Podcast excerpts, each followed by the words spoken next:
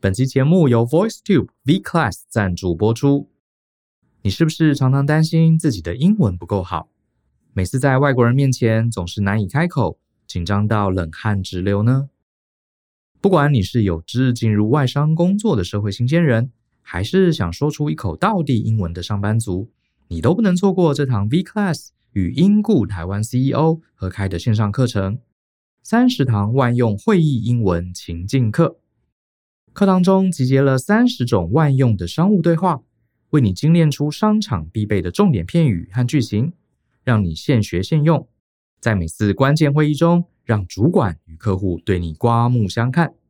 课程中呢，更提供了多种专业的英文商用表格，还有信件范本，让你需要时能够随选随用，高效展现你的英语专业力。课程目前正在热烈募资中，在九月底前加入。还可以享有募资优惠价格，越早加入就越划算哦。V Class 也为大人的 Small Talk 听众提供了专属优惠码，结账时只要输入 Darren V Class，D A R E N V C L A S S，可再享有两百元折扣。详情请见节目下方的说明栏。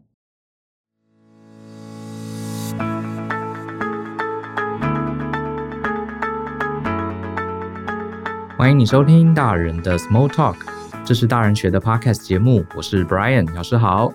今天呢，想跟大家聊聊一本呃，我算上个月吧刚看完的一本书，叫做《心态致胜》。那这本书我想很多人听过，它也不是最近才出的新书，可这本书我非常推荐给大家哈。这本书是呃史丹佛的心理学教授，她叫卡罗杜维克，呃一个女生，她写了一本书。那她在 TED 上也有演讲。那这本书我会注意到，其实是因为它是比尔盖茨推荐的。好，大家我在之前的几集也有谈到，我会去 follow up 像比尔盖茨啊这些呃意见领袖，很爱读书的人，然后 follow 他们的书单。那这本是其中一本，我觉得还蛮不错看的书。好，想推荐给大家，也顺便来谈谈我对这本书的一些看法。那这本书讲是心态致胜嘛，所以其实听起来有点像成功学，可是它其实有点偏心理学。好，怎么说呢？呃，他在谈的其实是很简单哈，一言以蔽之，就在谈人呐、啊，其实通常呃有两种心态，一种呢，他把它叫做成长者心态，一种叫做定型者心态。呃，这个分法哈，我觉得非常有意思，因为呃，他解释了很多以前我没搞懂的东西，好，包含我自己以前的一些生活经验，其实某种程度啊，都可以用这两两种心态来解释哈。这个我简单讲一下，成长者心态呢是什么意思呢？就是这样的人啊。他会相信说，人的一个能力啊，甚至智力哈，它其实是一个变数，是可以透过后天的学习慢慢成长，而且可以成长到一个非常非常厉害的程度。好，可是呢，定型者他正好相反，他会觉得人啊，大部分的能力跟智力啊都是天生注定的。呃，如果某个领域呢你做得好，就代表你是一个厉害的人。好，如果做得不好，就代表你不行。好，简单的说是这样子。那你说，当然是成长者的这个思考比较对啊。好，接下来你仔细听一听哦。其实我听了之后发现啊，其实呃，成长者的心态搞不好是少数，因为很多时候啊，我们面对了困难啊，我们面对了挑战，其实我们很容易因为情绪的关系，就发现是我们进入了这个所谓定型者的心态。好，我来举几个例子，呃，这两种心态的比对哈，你可以听听看你是属于哪一种。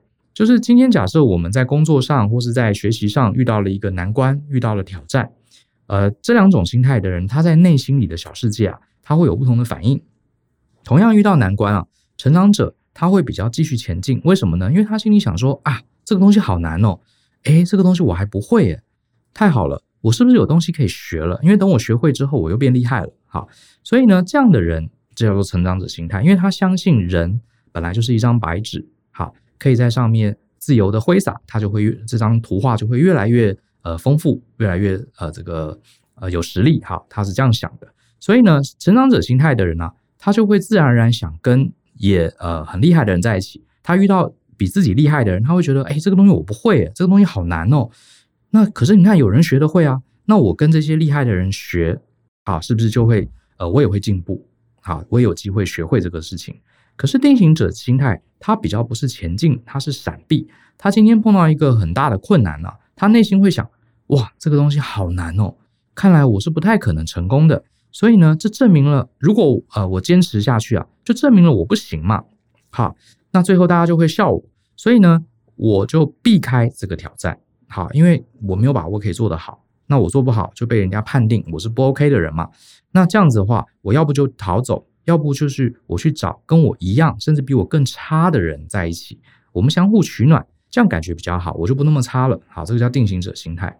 其实你看啊，我们举一个比较跳痛的例子啊，打线上游戏，我以前就觉得，呃，玩这个线上游戏啊，某些国家的人啊，非常喜欢，特别喜欢作弊，在里面呃弄这个外挂。像以前玩这个吃鸡的游戏啊，怎么有人可以飞起来？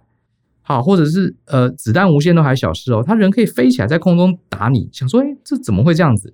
后来才知道哦，原来他们开外挂。然后我就觉得你打这个游戏又没有奖金，对不对？只是好玩，你开外挂，然后你把这个参参加游戏的人通通杀死了，你的意义在哪里？你又不会得到钱，为什么要干这个事情？诶，就还很多人真的是会做这种事情哈，我就觉得很愚蠢。后来我可以理解哈。这种人就是所谓定型者心态，什么意思呢？你看啊，他今天打一个游戏，他比如说吃鸡好了，哈，要成为最后的这个幸存者，你要干掉很多人嘛，对不对？可是呢，这个游戏很难，因为高手非常多啊，你就一直被打，你就很难拿到第一名。我在这里啊，打得不好，我就跟白痴一样，我就被修理。然后呢，定型者心态就觉得我的成绩不好，代表我这个人就是不行，代表我被羞辱了，所以他要不啊，就是不玩这个游戏了。好。或者是我直接作弊啊，我装这个外挂软体，装了外挂软体我就无敌了，无敌，我打死你们，诶，我赢了，为什么？因为赢家好，最后成绩好才代表我这个人是厉害的。所以呢，定型者他他是有点这个什么所谓命定论哈，就是一个人好跟坏是以他最后赢还是输好来判定的。那我既然没办法赢，我就不玩，或者是我想尽办法我赢了，就可以反向证明我是优秀者。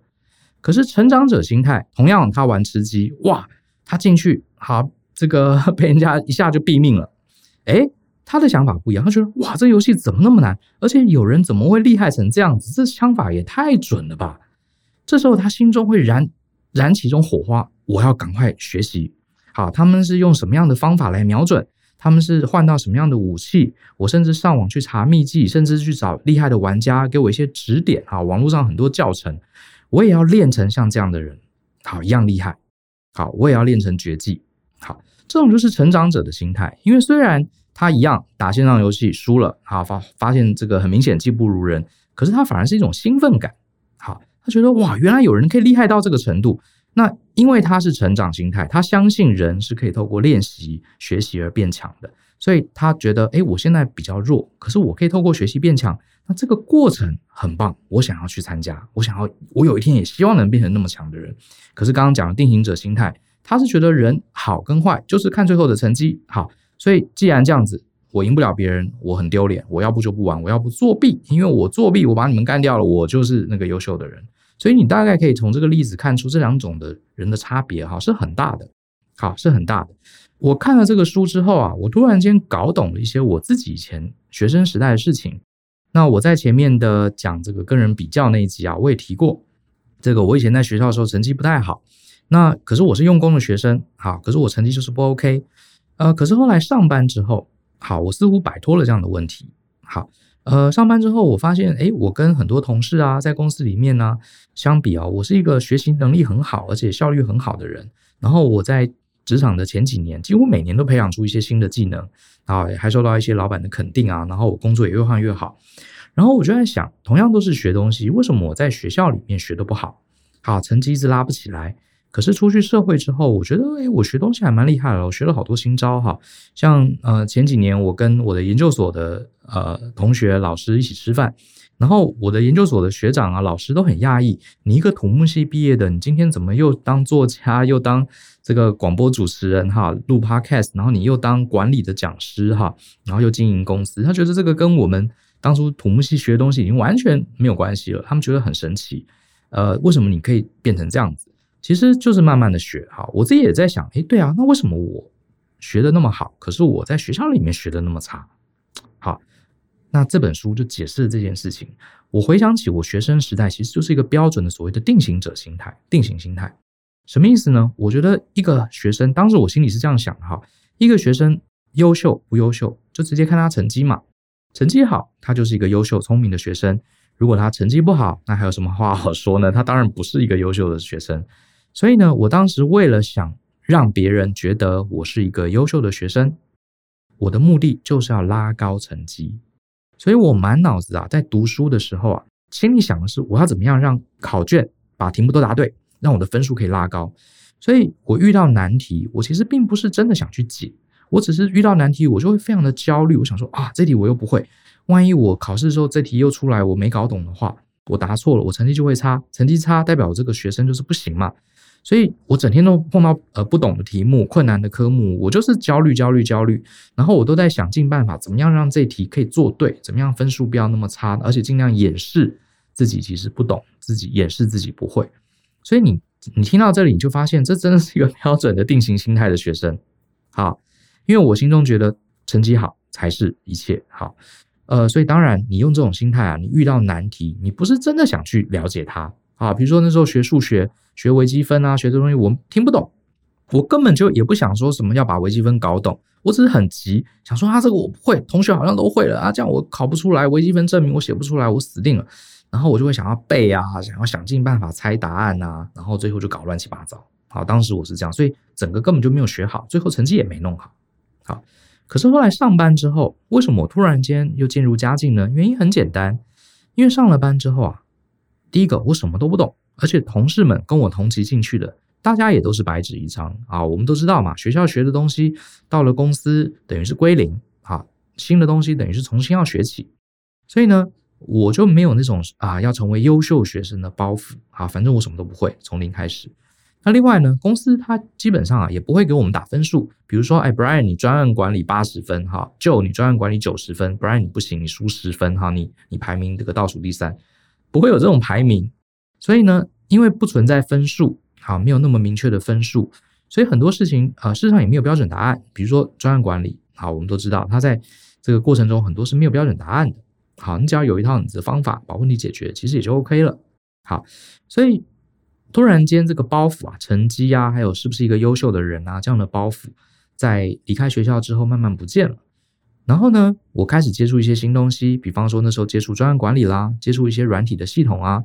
然后哇，原来要在公司里面又要做简报啊，然后甚至还要去做一些销售的工作，甚至还需要学商用英文。啊，这些东西，呃，这些东西我都不熟，都不会。那呃，本来就不会嘛，对不对？所以我就慢慢学，而且蛮有趣的。所以遇到困难，比如说遇到专案管理，哇，这个排程好难哦，成本管控，哇，还要学一点会计，好难哦。可是我是抱持一种这个东西好难，可是我可以学啊，我学会了，那我就懂了嘛。所以这时候我莫名其妙就变成一个所谓的什么成长型心态，当然也是环境改变造成的。好，所以我并没有要向别人证明我很厉害，我也没有要跟谁证明，好，我是优秀的。我纯粹只是想要学会啊，想要了解啊，对不对？然后遇到比我强的人，我就去问啊，他愿意教我，我就很高兴啊。找不到人教，我就自己去看书，自己去上课。所以这刚好就是书里面讲的，哈，心态致胜书里面讲的成长心态。所以当你变成成长心态啊，你就不会怎么样，动辄得咎，就不会整天啊好高骛远，只想着成绩，你就会呃从学习中本身你看到一点一点的进步。好。我是不是专案管理的高手？我英文有没有跟国外回来的一样好？我根本就不 care 啊！我只要这个每天比昨天进步一点点，我就有成长。那反正慢慢成长，总有一天呃会被看到，就这么简单。反正也没人打我分数嘛，对不对？所以你看，这个就是为什么我后来学得很好，就是因为我呃算是刚好环境的影响啦。当时当然我也不懂什么叫做成长心态、固定心态哈，就是刚好环境诶让我调整成成长心态，就学得好。在学校的时候。什么东西都是比成绩、比名次嘛，所以我自然而然陷入了定型心态，所以反而什么都没学好，考试也没考好。好，所以这本书我看到前面啊，我就觉得哇，这个太棒了，这完全就解释我过去为什么呃在学习上，在自己的心态调整上，原来我是不同的心态，最后会产生那么大的结果。我还是我啊，我的智商，呃，我的各方面的智力都是一样的嘛，所以心态差非常多。所以想想蛮有趣的哈。因为大人学是一个教育机构嘛，我们每年大概服务六千多位，呃，六千多人次，哈，各式各样的同学们，所以我也接触到很多很多的学生，我就发现大人学其实有很多伙伴，因为我跟他熟了以后，我发现啊，诶，他们很优秀，哈，在公司里面，在很好的公司上班，然后也很被器重，哈，做了很厉害的主管，然后上课的时候呢，我问一些比较难的问题哦，他们反应也很快，很厉害。然后呢，可是你会跟他多认识之后，你发现他其实也不是什么台清交毕业的，好，他可能就是我们传统认为那个排名比较后面的学生。好，嗯、呃，那怎么会看起来这么优秀呢？原因很简单，就是因为他投入职场后，好，他觉得这东西我都不会啊，啊、反正我本来就不是什么优秀不优秀的问题啊，不会我就学嘛。就把自己当成一张白纸，因为他们相信人本身就是会不断进步的。好，不会没关系，学学慢慢就会了嘛。所以这就是成长心态。可是相反的，相反的哈，这些年来，老实说啊，我也认识一些呃大人学哈认识的一些朋友。那他们以前啊，在学校里面都是学霸等级的，原因很简单，因为这些人通常学历很高啊，甚至有的是国国外回来的硕士，甚至我还认识几个博士哦。然后呢，他来为什么来找我？因为他职场上遇到一些挫折。好，这个人际关系的挫折也好，在公司不被主管看重，无法晋升，哈，或是公司里面的 KPI 一直没有满足，可是他们的学位、学历都非常高，所以表示是很聪明的，对不对？可是呢，这些同学他为什么在职场上发展不好？你在跟他聊这些职场问题的时候啊，你隐约就觉得他非常非常的定型心态，什么意思呢？他觉得他在职场里啊，他们都给，这些都是以前的资优生哈，他在职场里面他还没有办法离开那个学校的那个游戏规则。他就觉得说，我在职场，我要不就是被老板器重，我要不就是考绩啊，KPI 要拿到最高分，我要不就是要在几岁前当主管。他们会给自己一个非常非常死的一个目标，然后呢，如果他没有达到这个目标，他就会很生气，因为他觉得我没有达到这个目标，就证明我不行，就像是我考不及格，就证明我是很烂的学生，就是这样的一个固定心态，哈，定型心态的人。然后呢，当他一次、两次、三次还是没有办法达成他的目标的时候，他就会开始想，这个公司啊烂透了，他没有一个标准的制度，或者是说这公司的人很糟，或是这个老板不公平啊！明明我表现那么好，为什么你不升我当主管？明明我就是很聪明很厉害，事情也都做好了，为什么你可以呃考绩就不给我打满分？所以这时候啊，他们就会去退回他们的舒适圈，什么意思呢？我看到很多博士，他甚至决定我要回去学校再念一个博士。或是我要重新回去大学再修一个什么学位，因为为什么？因为那是他擅长的。好，他不相信人在职场上遇到挫败是可以透过学习的。比方说他在职场上遇到人际关系，他就觉得说他可能内心觉得哈，人际关系是没有办法学习的啊。那我跟你们这些人处不好，要不就是你们的问题，要不是这个游戏我不玩了，有没有？就像我们前面讲的。定型者的人碰到问题，他会闪避，因为他觉得，呃，我通不过这个测试，我就是个烂人，那我宁愿不参加这个比赛，免得被认为是烂人。好，他不会觉得说啊，我的职场是另外一个游戏，呃，我不会。好，虽然以前我在学校里是很优秀的学生，可是这个新的领域啊，我不会，我就学，一天进步百分之一嘛，对，我们上次不是讲一年 一天进步百分之一，一年可以进步百分之两百多嘛？这个他不会这样想，他觉得成绩不好就是不行。在这家公司没有发展好，要不就别人问题，要不就我不玩好，他们就会退到以前学校的世界里。我重新去考一张证照，我重新拿另外一个博士学位来证明自己，因为他拿到一个新的证照，考了一个高分，拿到新的学位，他能再度重返光荣啊，证明你看我是优秀的吧。可是殊不知，他其实真正面临职场上的挑战是他不擅长的时候。他不去学习，他决定用回避的方式来应对。好，那你不觉得这样子其实很可惜？所以你突然发现呢、呃，这个道理好像很简单，哈，定型心态跟成长心态，可是还真的多亏了这个斯坦福的心理学教授，他经过很多年的研究。当然，我今天讲的是一个我的认知，哈，他书里面有很多的内容，它里面有很多的实验的分析，证明这件事，甚至还呃有一些实验是针对很小的小朋友，啊，小学生去做的一些实验。那我觉得你可以看看这本书，可是我认为这本书最精华的就是区分出这两个心态。那我觉得在日常生活，我也周围我一些朋友啊，其实跟我讲了一些事情，我发现也很能呃 match 这个心态。举个例子好了，呃，我们之前有一集是访问到我们的好朋友哈，Yolanda 跟 Fernando 他们这对夫妻，他们有个 podcast 叫台瓜夫妻哈。Yolanda 是台湾女生，然后她老公是 Fernando 是瓜地马拉人，他们在新竹教西班牙语嘛。那有一次我就跟尤兰达聊天，呃，他们的这个学习语言学校很有趣哈，就是英文、日文、韩文这几个三大热门外语他们不教，他们教其他的语言，他们都教哈，主最主要是西班牙语。然后我就问他说：“哎，像在台湾学西班牙语啊，好像用不太到。那我就说，你们这些上课的人，什么样的人啊，可以撑比较久？”他就说啊，很有意思，他们多年做了一个调查，因为有明确的目的来学西班牙语这类冷门语言的人，通常都撑不久。比方说，他呃想要通过一个西班牙语的检定，或者他想要去呃西语系好的地方留学，他不得不通过这个考试，或者是他是。公司里面要跟这个南美洲人做生意的，好，老板叫他去考，好，不得不好。这种人通常通过了考试，通过了那个证照，拿到了认证之后，他就不学了。那什么样的人可以撑最久呢？没有任何目的，纯粹觉得学西班牙文好玩的人。这个答案很妙，这种人常常一学学好几年，而且到最后可以说出流利的西班牙语。好，那以前我觉得，哎，这个这件事情听起来很妙。可是我也呃不知道为什么，为什么会反而没目的的纯粹学好玩的人可以坚持到最后，反而是有这个呃企图心一定要通过考试的人，这应该学的比较好，哎，结果不是哦。好，那现在看了这本书，我大概可以揣摩，应该就是啊，纯粹为学习而学习，觉得有乐趣的人怎么样？他就是属于成长型心态嘛。学习班有没有用？好，我会不会讲西班牙语，让人家觉得我很厉害？那根本就不是他内心的重点。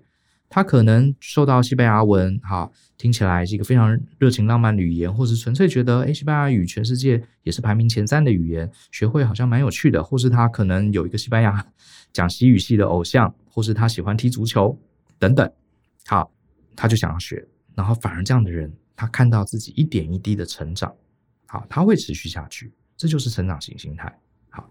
那固定心态的人，他就觉得，哎，我拿到证照了，我我我 OK 了，可以了，我已经证明了，好，我西班牙文达到一定的标准，我 OK 了，我在学干嘛？对不对？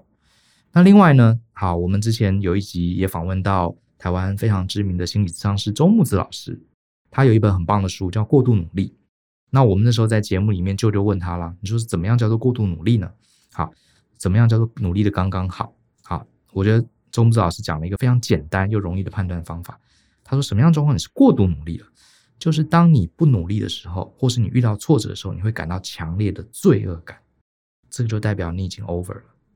你想想看，确实哈，我们人生遇到挫折，好，我们人生遇到挫折，有些人他会觉得哇，这个东西我搞不定哎，哦，这个很有挑战哦。就像我们玩超级玛丽，你第一关没过了，你会很懊恼，对不对？没错。可是懊恼完，我再想一想，我下一次再来一次，再来一次，因为本身过关就是好玩。”好，然后你过完关，你会充满了成就感。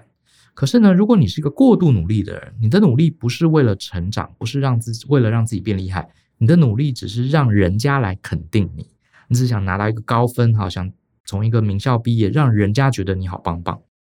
当你的努力的这个根源的这个动机啊，并不是来自你的内在，而是来自别人怎么看你，你就很容易过度努力，因为你发现你有些东西做得不好。你就会有挫折，你就有罪恶感，你觉得觉得我很丢脸，然后你就会拼了老命，疯狂的为了最后这个成绩而努力，过程中一点乐趣、一点动力、一点成就感都没有，那当然心里就受伤了嘛。好，呃，我觉得当然啦，这是我个人的解释了哈。这个周木子老师是专业的心理师，我解释的对不对？也许下次请他来这个帮我们订正一下。只是我看完这本书，突然有一些我以前不太能理解的事情就可以解决了啊，就可以。这个找到一个解释的方法，然后呢，简单的说，这两个心态，我有另外一个想法。好，简单的说啊，就是呃，成长型心态的人啊，他认为我们人啊，就是一台 smartphone 智慧型手机，它是可以升级作业系统的。各位大家手上都有手机，对不对？手机其实基本上啊，它是可以用很多年。为什么呢？因为它是可以不断的升级作业系统，升级作业系统就会有新功能，而且更厉害的是，还可以装各种的 APP，对不对？你说，哎，你的手机拍照有美肌，好棒哦！我的拍照都没有美肌的功能，很简单啊，你就问对方，哎，你装了什么 APP 啊？好，我也来装 APP，或者对方，哎，手机上有一个很棒的这个笔记功能，哎，好棒哦！一拍照可以文字辨识，然后就做记录。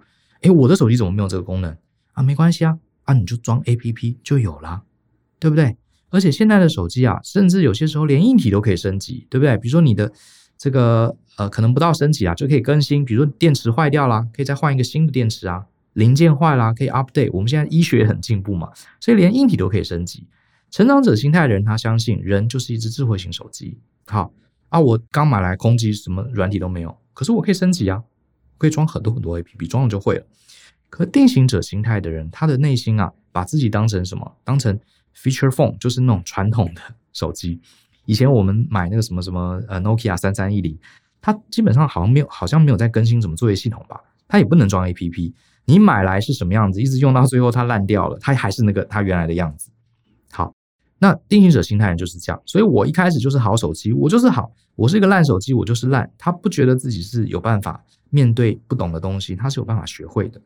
当然，我猜所有的定型者，包含我自己以前在内，学生时代我就是一个定型者思维。你说这个，你问我说，哎，问我这个高中时代的 Brian 说，Brian，你相不相信人会因为学习而变强？我相信我，我那时候我也会说，会啊，人当然要学习才会变强。可是其实这是一个心态问题，是很多时候连你当事人自己都不知道你有这个心态。好，那这本书诶，基本上就把这个东西讲清楚了，我觉得是很厉害，可以作为我们一个借鉴哈，我们自己来提醒自己。今天我们人生遇到挫折啊，遇到困顿，诶，心里很沮丧，想要逃跑，或想要作弊，好，或是想要这个发泄愤怒，觉得你们这个游戏不公平，都是你们这些人好，这个恶搞不公平，害我没有得到我要得到的东西。这时候，我们不妨静下来想一想：哎，我现在是不是陷入了定型者的心态？好，我是不是应该转换成成长者的心态？好，那我这边讲个题外话，因为讲到这个，我就突然想到，呃，很多年前发生一个事情，我好像在某一集有讲过，还是讲我这个德国姐夫。好，呃，我有一个表姐，她嫁给德国人嘛。好，那这个德国姐夫呢，呃，有一年就来我们家一起过年，然后我印象很深刻。那一年呢，呃，那时候我家要养一只狗。那这只狗是秋田犬，很大一只，它很乖，好，然后很温和，从来没有看过它鬼吼鬼叫、咬人，什么都没有。可是那一次呢，这个姐夫来，那我姐夫就看到这只狗，然后我姐夫是从来没有养过狗的人，好，他从来也没有想过要养狗，也从来跟动物也这个不亲的人，就他看到我们家有一只大狗，然后坐在那边很温和的样子，他就很有兴趣，他就用他就靠近我们家那只秋田狗，手就伸出去要摸它的头。结果不知道为什么哈，可能我这个表姐夫身高一米九六，个子很大，有点把我把我们家的狗吓到，还怎么样？他就突然间哦，没有任何这个征兆，哗一口就狠狠的咬下去哈。然后我这个德国姐夫啊，瞬间血流如注啊，哇，我们都吓死了。这个外国姐夫来台湾第一次来我们家做客，还没进门，在门口就被狗咬了满手是血，我们都吓呆了。然后呢，我心里想，这个德国姐夫一定很生气，对不对？因为他从来不懂狗的人，好，这个第一次跟狗的接触就被狠狠咬了一口。结果呢，我们在帮这个我这个德国姐夫包扎的时候啊，我发现这个德国姐夫啊，面带微笑，他当然也痛了哈，他就一直赞叹，好，他一直赞叹，他赞叹什么呢？他说狗真是太神奇的动物，他没有对狗生气哦，他说狗真是太神奇的动物，他居然可以辨识出我不是。这个他熟悉的家人，然后就攻击我，就保护我。这狗实在是 amazing，这动物太神奇了。结果呢，就从那天之后，他回去就跟我表姐讲，他一定要养狗。结果从那天开始啊，他成为一个非常非常，甚至到有点半专业的训狗人了。他非常喜欢狗，然后他就养德国狼犬，一直养一养，一次都养两只，然后一代一代的，然后把狗训练非常好。后来他的狗因为照顾得很好，非常的聪明，甚至还有那个。卖狗饲料的公司跟他谈，借他的狗去当 model，他后来成为一个非常厉害的养狗人哈。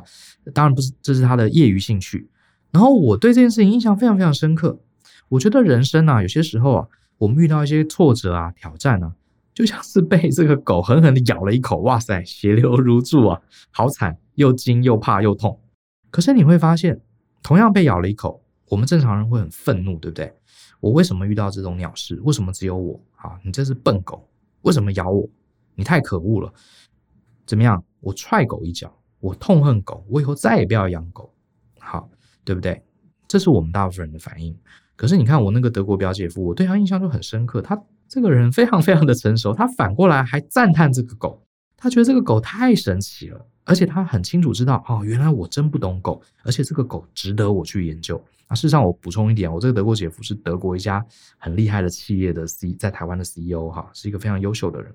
我就觉得我很佩服他，他居然可以被狗咬了满手是血，还对狗发出这样的赞叹。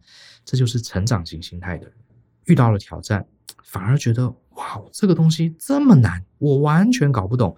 可是居然还有人在这个领域做得那么好，有意思，我要来学习，我要来理解，我要来搞清楚。可是呢，至于我得到几分，我是不是被大家认可，哈，是高手，那个已经不是他们的重点了。那我觉得这个是呃，能不能做到？我觉得不容易。可是这就是一个我们成为成熟大人啊，值得修炼的来源。好，那讲到这边，我最后也提一下，这书里面也有提到，呃，可能很多人好奇啊，这个为什么有人好像天生就是比较这个成长心态？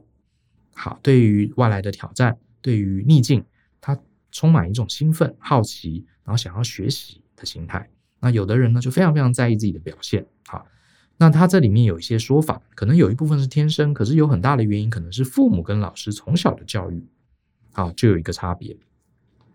像呃，这里面也加上一些我自己的想法，好，就是说这个小孩子啊，他从小到大，如果父母师长就由就用你最后的表现，尤其是很喜欢把你去跟别人比较，作为驱策你的动力，比如说你赶快去念书哦，你看你这次考第几名？你看隔壁的这个 Alex。他这次都进不到前十，你整天跟他一起玩，人家进不到前十，你是倒数啊十名，你这样行吗？